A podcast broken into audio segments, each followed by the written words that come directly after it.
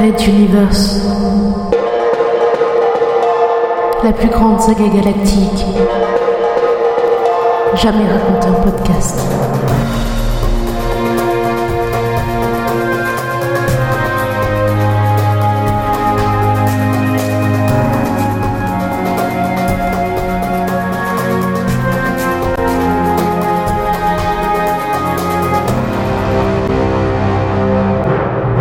Quatrième chapitre. Faire la Bible. Treizième partie. Un combat d'une violence inouïe se déroule pour la prise de contrôle du transporteur numéro 2. Le baron Bazavec et ses exodés se battent avec l'énergie du désespoir contre un assaut pirate dirigé par le puissant sénéchal Petrovac. L'issue est incertaine.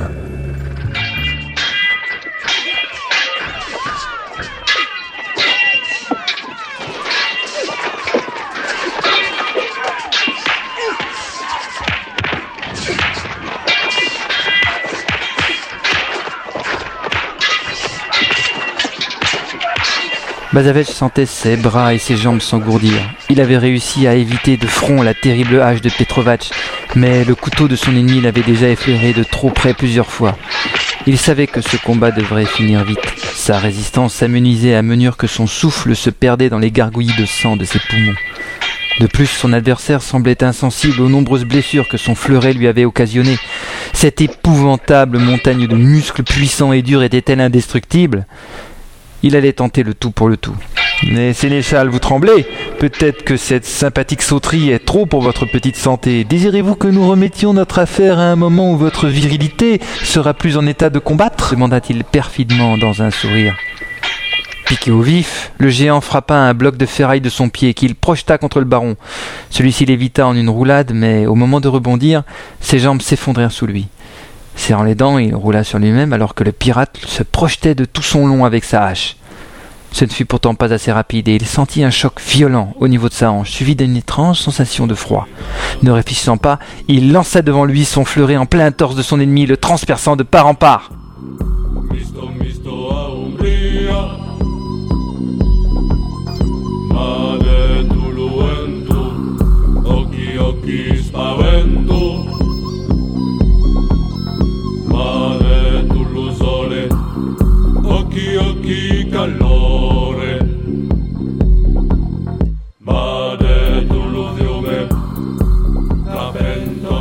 Cette fois, il l'avait eu. Un coup direct, dans les règles de l'art. Souriant de cette jolie passe finale, il croisa le regard de Petrovac et comprit soudain. C'est fini, Tovalic. Tu t'es bien battu, tes ancêtres le seront fiers de toi. Lui chuchota celui-ci à l'oreille. Le géant se releva, le fleuret planté en plein corps. Une blessure grave, certes, mais pas mortelle. En tout cas, pas dans l'immédiat pour une masse comme le géant. Il prit d'une main le fleuret et le sortit de lui, le jetant au loin.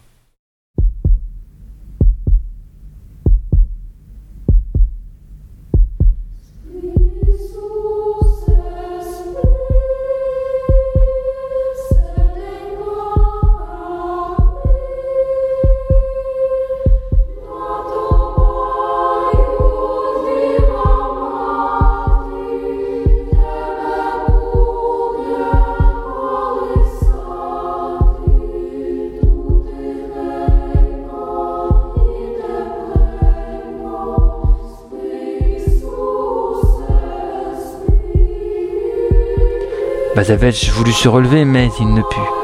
Baissant les yeux, il vit sa hanche gauche tranchée sur la longueur de la hache de Petrovac. Le corps était à moitié coupé en deux. Le cou ayant touché la moelle épinière, il ne ressentait plus rien qu'un froid étrange remontait lentement.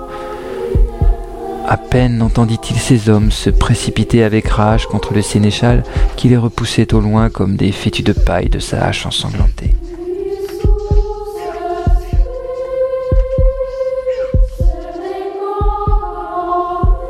Pazavech regarda le général droit dans les yeux quand celui-ci s'approcha pour l'achever. Ses yeux se brouillaient il commençait à sentir la douleur innommable qui montait en lui. Ses oreilles sifflaient, sa main gauche refusait de se fermer. Le sifflement de son oreille ne lui permit pas d'entendre ce qui interrompit la marche du sénéchal, mais il comprit que quelque chose se passait derrière l'ennemi pirate. Il tourna la tête, redoublant de concentration, et entendit un grondement, un grondement et, un chant. Le chant de la liberté des révolutionnaires de Materwan, ceux qui avaient combattu la royauté. En une seconde, des pirates furent soudain déchiquetés par dizaines. Quelques explosions retentirent, puis le calme s'abattit sur la scène. Les exodés ne comprenaient pas ce qui se passait. Leurs adversaires avaient été anéantis avec une vitesse et une précision chirurgicale inouïes. Au milieu des vapeurs d'explosifs, tandis que le chant se poursuivait, repris par de nombreux exodés combattants, une ombre protégée par une cape fit son apparition, suivie d'une machine de guerre terrifiante. Le sénéchal écarquilla les yeux. Il venait reconnaître sa machine de guerre que l'on utilisait maintenant contre lui. Agonisant, Bazavet fut persuadé de rêver, mais parmi les sons de derrière lui, il comprenait un nom. Le nom d'un héros à la canne et à la cape légendaire qui avançait vers eux, revolver au poing, le regard dur, suivi de ses soldats. Hill C'est le colonel Hill